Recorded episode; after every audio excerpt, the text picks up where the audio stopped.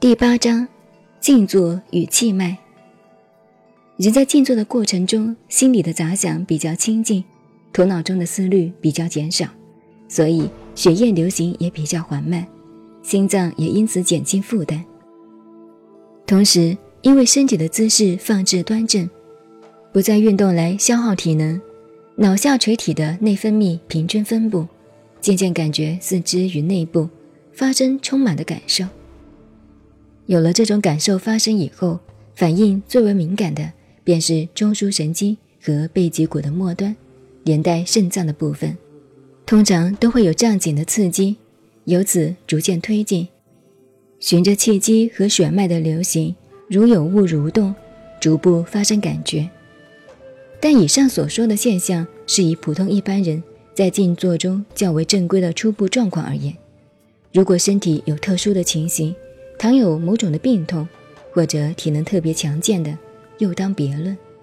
总之，每个人的身心各有不同的状况，其中千差万别，不能一概而论。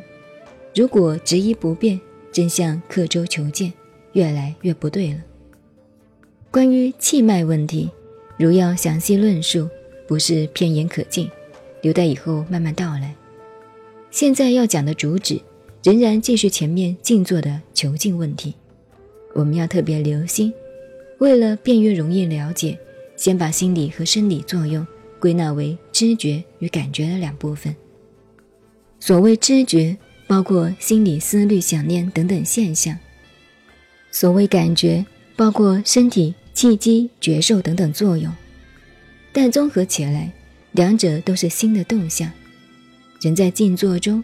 感觉体内气机发生作用时，最容易犯的错误，便在不知不觉中会把注意力集中在感觉上面，而且越来越强，于是全部心力就会搅乱气机，构成幻想、联想等等狂乱的心理。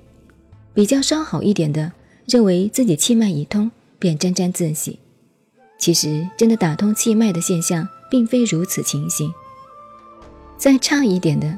由于气机的觉受使注意力过分的集中，于是无形中配合一时的幻想等心理作用，反使神经过于紧张，便成为一般人所说的走火入魔的病态了。